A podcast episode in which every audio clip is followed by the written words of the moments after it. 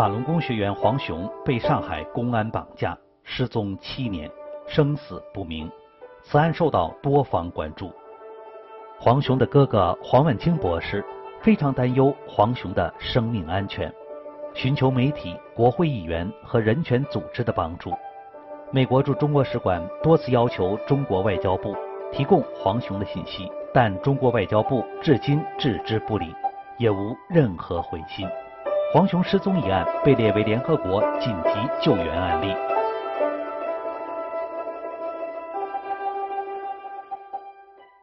观众朋友，大家好，现在是《细雨人生》节目，我是雨欣。相信很多的观众朋友看过有关黄雄失踪事件的报道了，很多的观众朋友呢对此事也是非常的关心，他们来电来函询问黄雄的近况。黄雄的哥哥黄万清。他在美国，他是一名野军学博士，呃，他对弟弟的这个失踪呢是万分的担忧。那么今天呢，呃，黄文清博士他特别来到我们节目中，呃，要把他弟弟失踪的缘由以及这个失踪前后的比较详尽的情况呢，告诉我们的观众朋友。万清博士您好，主持人您好，观众朋友好。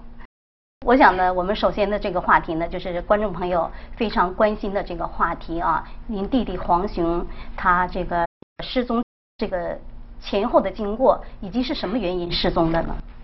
对，那要从头讲起。大家知道，中共夺取政权五十年以来，发动了多次的运动。到了九九年七月，中共某些别有用心的头目，他发动了对法轮功的镇压。当时。铺天盖地的舆论宣传和动用公安所有的警力来镇压法轮功。我弟弟那个时候正好在北京，他在参加电脑班培训，所以我弟弟呢也和当地的法轮功学员去上访，替法轮功说句公道话。那当时在北京的公安就要抓他，当地的公安也想抓我弟弟，所以我弟弟在两千年二月的时候就被北京公安抓抓捕了，抓了以后就遣返到吉安，就是家乡的就。遣返到吉安，那吉安行署就判了他两年劳教。嗯，就是为了行使公民的权利，就判了两年的劳教。对他所谓的上面罗列的罪名呢，呃，其中有一条就是说他呃和法轮功学员一起上访，这本来是宪法赋予人民的权利。那另外一点呢，因为我是哥哥在美国，他跟我通电子邮件，那也成了一条罪名，说他呃跟我通电子邮件，他有些情况我肯定要问他，因为 这么大的事情。和弟弟通 email，这也是一条罪状，也是你弟弟的一条罪状。对，劳教的一条罪状。嗯，因为在这个期间，您弟弟是被判了两年的劳教啊。那他又是在什么时间失踪的？我弟弟在二零零一年夏天的时候，他们就呃把我弟弟放了，放了，但是进行说所谓的所外执行。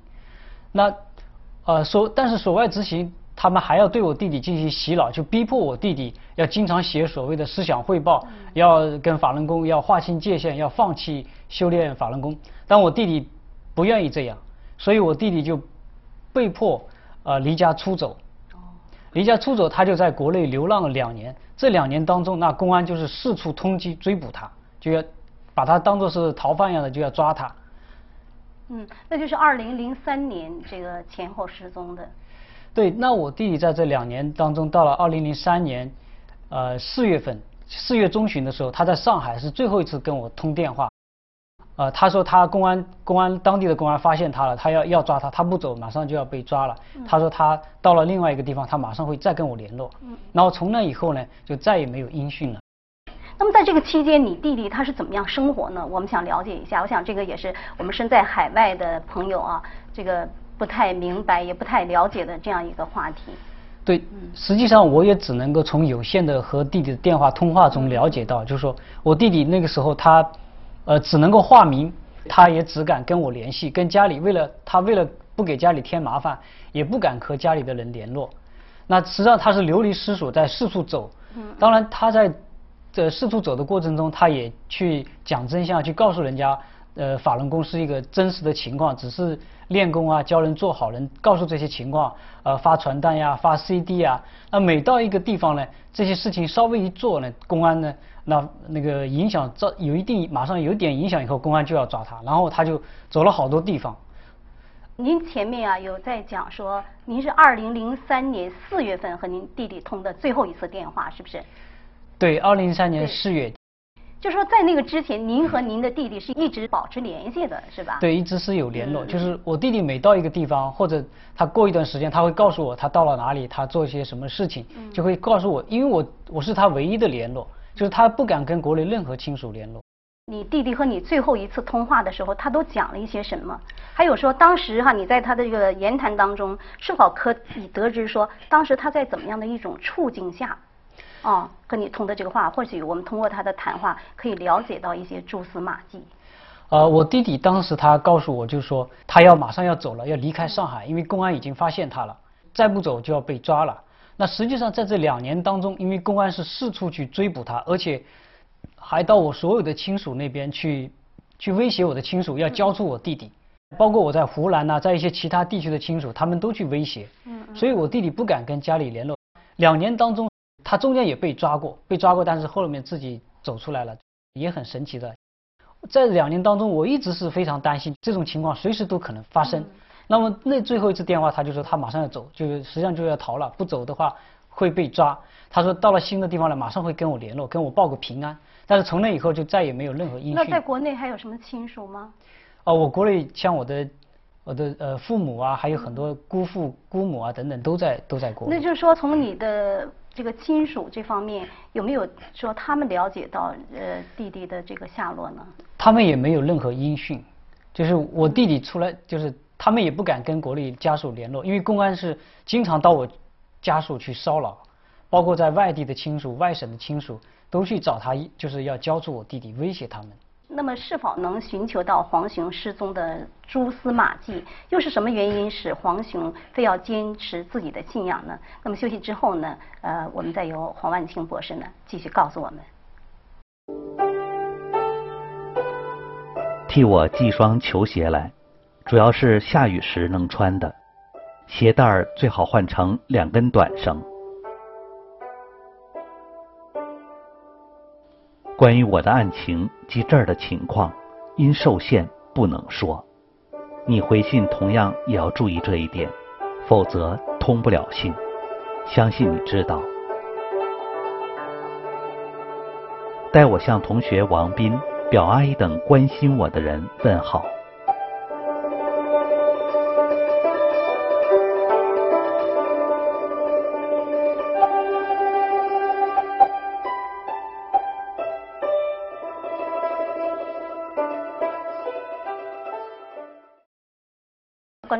我们继续回到《细雨人生》节目的现场。呃，那么万清博士，前面呢，您有介绍到您的弟弟呃黄雄，为了坚持自己的信仰而被迫这个流离失所啊。之前呢，也这个被劳教两年啊。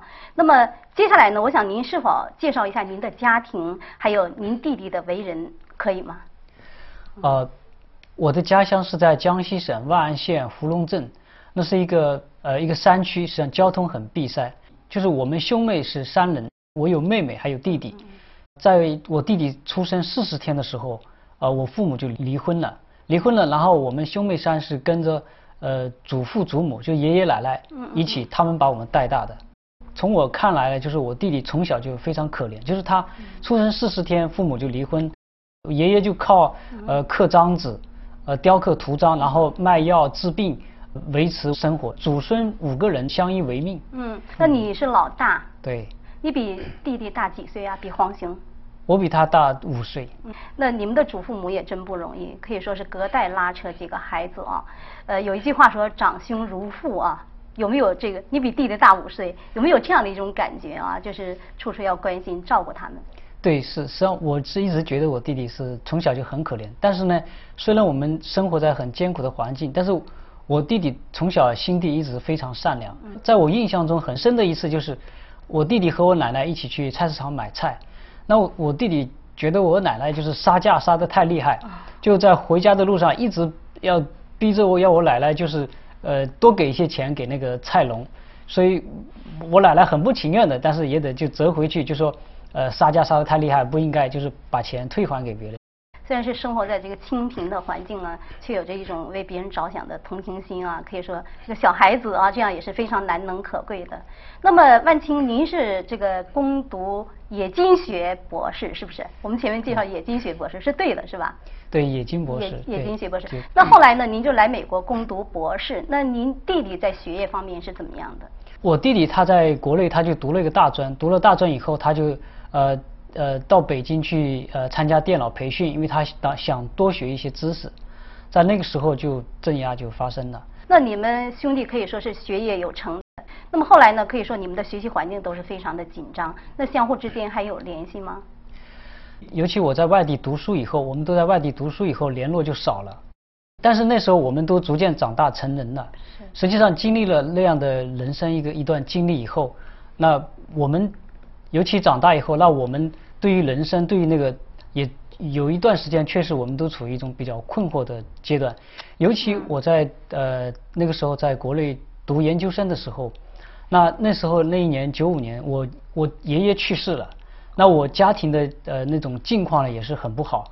呃，所以给我的压力也很大，从小身体也不好，那一段时间是我就是最痛苦的一段时间，就是呃爷爷去世，然后呢家里的家里的经济条件各方面都还有好多事情，我自己身体也不好，所以就失眠，失眠晚上三点还睡不着，到了第二天又要去正常去上课就非常痛苦。哦，那正好在这样一个人生的一个非常彷徨的时候，九六年初。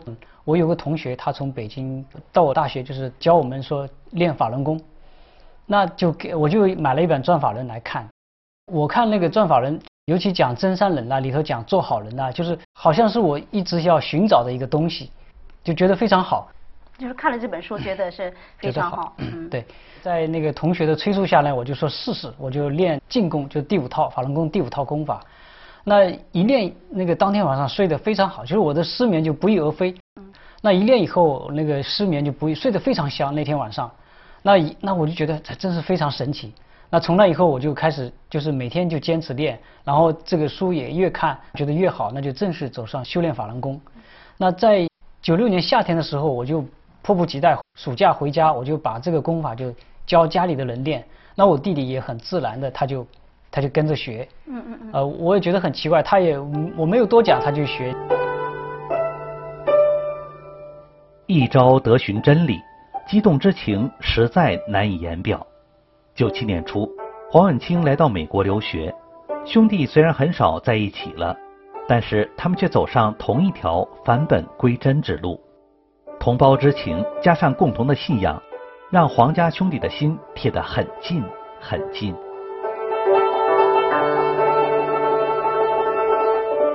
的弟弟冒着生命的危险哈，遭到这个逮捕，然后追杀，然后呢，他还坚持他自己的信仰。他在这个修炼法轮功方面，他的体会是什么呢？我和我弟弟也都是读书人，就有一句话叫做“择善固从”，就我们觉得这个真善人，呃，法轮功，我们觉得它是真理，这是非常好的。就是我们就坚持，就认定这条路要走下去。打个比方，古代像岳飞还有文天祥。现代人很难理解他们，你为什么就那么傻？你要坚持，你就不通融一下，或者是怎么样？但是我觉得他们这种精神和我弟弟我们坚持真善人的信仰有一点共通的，就是它是好的东西，我们就一直坚持下去。我和我弟弟就是小时候都是走过这样的经历，就是说我们在，尤其是在我，我想我弟弟那时候也是，就爷爷去世了，都大家心里都是很难过的，就是觉得在人生当中，就是好像没有依从，没有依靠了，就是。嗯，我们也觉得人生很很彷徨。那么在这个时候，我我看到了《转法轮》这本书，我练了功，身体也好了。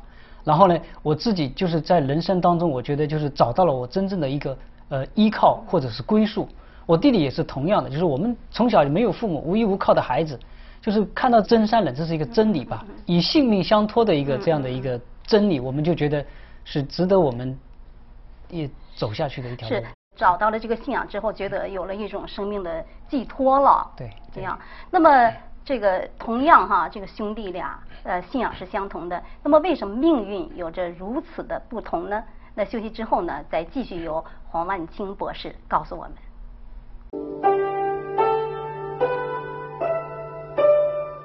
不能怨恨别人，无论是大事还是小事，要做到也真不简单。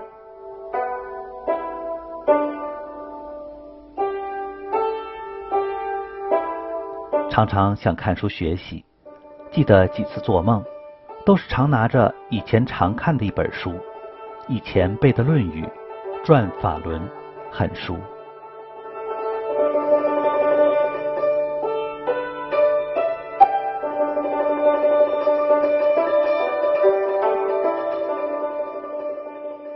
呃，万青博士，前面您有谈到这个共同的信仰呢，完善了你们的人格啊，充实了你们的人生。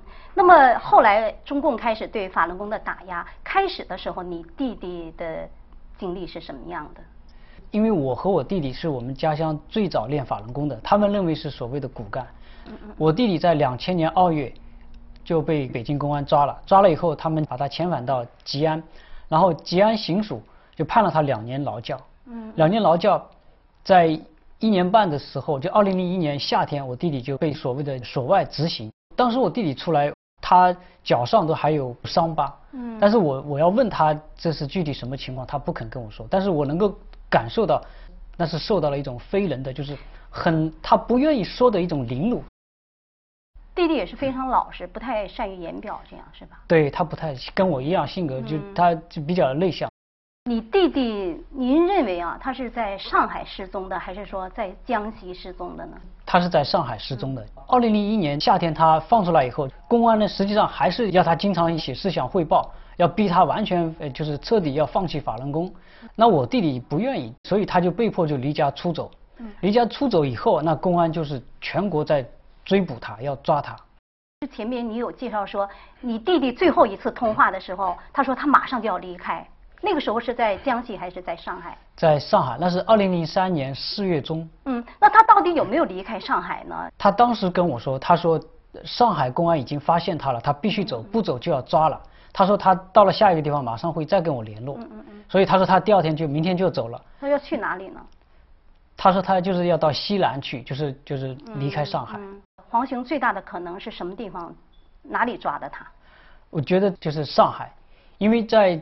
那是他最后一次跟我联络。我在国内也有公安啦，有律师，有朋友，他们通过内部的说抓了人，但是抓了人，人后面到哪去了？说上海公安都不知道。那您有跟上海公安联系过吗？有，就是实际上我弟弟失踪以后，我还有我的家属在江西、上海，我们都去公安都去找过。一开始他们是根本不理不理睬我们的。在海外，我就去找国会议员，我就去联合国人权机构去申诉，去去呼吁。呼吁以后呢，呃，尤其是国会议员给中国那边写了信以后，那公安就江西我家乡的公安，他们就换了一副脸孔。原来他们就是威胁家里说一定要交出我弟弟等等，那他们就换了一副脸孔，甚至送礼说啊，我们也要帮你找弟弟。为什么我确定就就是在上海呢？因为我弟弟当时最后一个电话，他很清楚要抓他，如果不是被抓，他一定再会再跟我联络的。同时呢，大纪元的记者曾经打电话打到上海，我弟弟失踪那个地方的，就是上海杨浦区呃公安分局的呃国保处，国所谓的国保处就是专门抓法轮功的，有个叫胡处长，他对记者说黄雄的情况他很清楚，但是不能说。哦。那他当时呢，因为他是在没有防备的情况下呢，他就说了，等到后面再去说哦，大纪元记者再去打电话去，他就不承认了，他就就不认账了。嗯。前面他说他有知道黄雄的情况，而且有这样的消息报道说公安都审过黄雄了。对家乡啊等等啊，就是有有一些有一些说法，而且我在国内的朋友啊等等，啊呃，他们确实说上海是抓了人。那您认为他们为什么要瞒着家属呢？这实际上是我最担心的，尤其是中共活摘法轮功学员器官这个消息曝光以后，我非常担心，就是很明显你就是绑架了我弟弟，但是他们就是。不承认，呃，而且就是瞒着，我觉得背后一定是有很不可告人的什么东西要瞒着我，瞒着瞒着不敢公布。无论多长时间，他应该通知你的家属，而现在他们一口否认，就是不知道此事。对，就是整整四年，这就非常令人奇怪的现象。我也知道有其他的法轮功学员，像我有个同学王斌，他也是被抓以后，大概半年，家里的人也是根本不知道，然后。他也不通知，因为他对法轮功学员根本不讲法律的，中央有有所谓的政策，打死白打，所以就不通知家属的。黄雄在这之前五年的遭遇不堪回首。从九九年镇压开始，黄雄就被公安迫害、被追捕、被劳教、被酷刑，没有一刻的安宁，四处流浪，最后被绑架失踪，生死不知。公安还不断给家属施加压力，公理何在呢？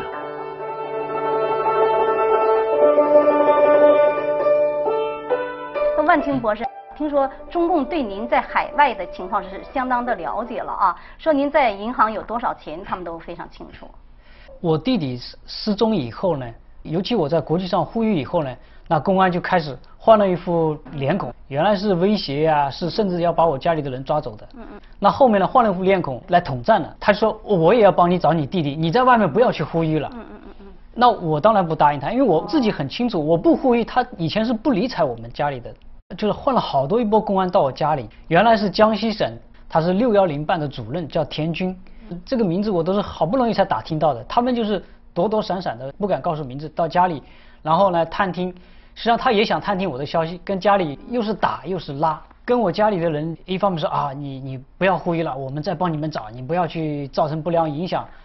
那我不理他呢，他又威胁我家里说，就是我在海外，他的情况非常清楚。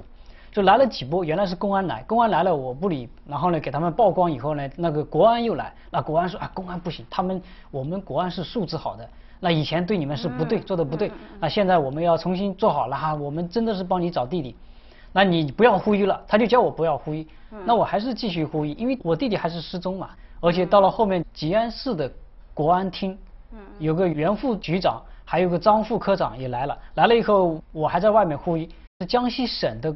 国安厅来了个处长，那个人就来威胁说，在我身边有人，你你放老实点，你的一举一动我们都很清楚。就说，然后呢，而且他真的报了，说我我的银行有多少钱，他真的说了是对得上的。我家里非常着急。呃，万清博士，他对您在身在海外的一举一动，这个甚至是银行有多少钱，他都呃很清楚啊。那么您觉得他对您弟弟的这个在国内的弟弟，他却一无所知，这可能吗？所以这个就是很奇怪的现象。他们这个特务手段做到这个地步，那我弟弟在国内这么多年，他们怎么不知道我弟弟下落？连我这个情况他都很清楚。在美国是个自由的社会，不像中国。像我我弟弟在中国，在这样一种环境，他是有信仰嘛，他也不害怕。我就是想把它曝光出来，我也发现他只是说说而已。你有人能怎么样？你这里敢搞恐怖恐怖袭击吗？我是反复问他们，你叫什么名字什么的，他们不敢说。嗯，前面你有在讲说，您弟弟失踪之后呢，这个公安呢一直到你们家里去骚扰，他们都是怎么样的这个具体的骚扰这个情况？您说一下。有的情况讲的呢都很可笑，就有一回我妹妹呃给我就是寄一封信过来，可能他们还是窃听到还是怎么样，那。他就把这封信给扣了，扣了以后呢，连夜同时提审，连夜在两地同时提审我妹妹和另外一个亲属。你妹妹有修炼法轮功吗？不练，电话里可能是我跟我妹妹谈到了我弟弟，他就以为是抓到了什么线索，他就要怎么样。就是电话是受监听。对，我们都知道，这都是监听的，采取一切办法要抓我弟弟。对，所以说这个家人也因此受牵连啊。对。是，那您一直在为弟弟这样奔走呼吁哈，在这个呼吁营救您的弟弟，有没有寻求过法律方面的援助？对，我在国内就是那时候上海市郭郭听律师，他是很有名的律师，人权律师，就是代理我弟弟的案子。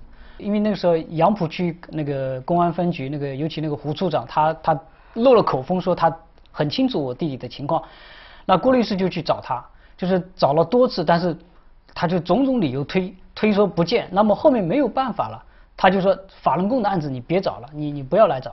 嗯。那那个郭国听律师在不久以后呢，郭国听律师呢就他们把郭国听律师的那个律师执照给吊销啊，然后把他软禁啊，然后后面郭律师就被迫呃出走到到了海外。嗯。当时他还受理其他几个也有其他法轮功学员的案子，那还有其他那个一些维权人士的案子，所以呢，当局就使了这种手段。后面我弟弟案子也是不了了之，因为他们公安呢根本就不让他进行任何动作，你做不了什么事。中共活体摘取法轮功学员器官哈，毛利这样的罪行呢，在社会上曝光，这个国际社会制止的声浪是一浪高过一浪。那么最近这个国际的这个调查组织呢，也在加紧调查此事。万清博士，您是否对此谈谈您的看法呢？呃，我和我的家属，我们都不愿意相信，我们也不愿意往那方面去想，呃，就是中共把法轮功学员活摘器官，这尤其我弟弟，我们不愿意，我们想都不敢往那方面去想，这个太残酷了。但是，确确实实，我弟弟活生生一个人，他被中共绑架失踪，现在整整四年多了。这个他越是瞒着，越是不透露消息，我心里越是非常担心。在节目的最后，您是否向我们的观众朋友，就是说一说，您需要大家的什么样的帮助呢？对，我我希望国内外的民众如果知道我弟弟的消息，尽量给我们提供信息，提供帮助。其实我弟弟还算是他有有一个哥哥，像我在海外，能够替他发出声音，能够告诉人们他对呃在他身上发生了什么。还有千千万万法轮功学员在在国内，他们如果没有。海外的亲属，没有人知道他们的遭遇，那中共可以对他们为所欲为。所以我希望更多的民众，就是关心法轮功学员的遭遇，替他们呼吁。那同时呢，对于中共这样一个流氓政府，因为我跟国安、公安都是打过这么多交道，我也知道他们的手段，就是呃很多呃很多善良的人，他一直认为就是。用一种常规的思维说，我跟中共对话合作，然后促使他改变人权、改善人权。就像那个奥运奥运会，说本来给中共让他就是举办奥运会，是为了鼓励他改善人权。但是从调查报告来看，他反而是利用奥运来打压人权。所以实际上这种，我觉得就是对中共不能够跟他妥协的，就是。你不是跟他合作，你就是对他强硬的，就是要他改善人权，要他释放这些法轮功学员，释放这些他压迫的民众。实际上，每到那个重大的节日啊，是或者是到了奥运，那肯定他的国安公安又会到我家里来骚扰，就是他就利用这个机会来就是压制你，然后骚扰你。所以我觉得呢，呃，如果像奥运啊，或者这这种，你抱着这种说，哎。以以这种给他一个一一点好处，让他改善，这是天方夜谭，这是这是梦想的。呃，万晴非常感谢您把您弟弟的这个呃失踪前后的这个情况呢告诉我们的观众朋友，非常感谢您上我们的节目。谢谢主持人，谢谢观众朋友。也希望呢所有的法轮功学员，包括呃万青的弟弟黄雄呢，能够早日归来，早日呢得到他们的消息。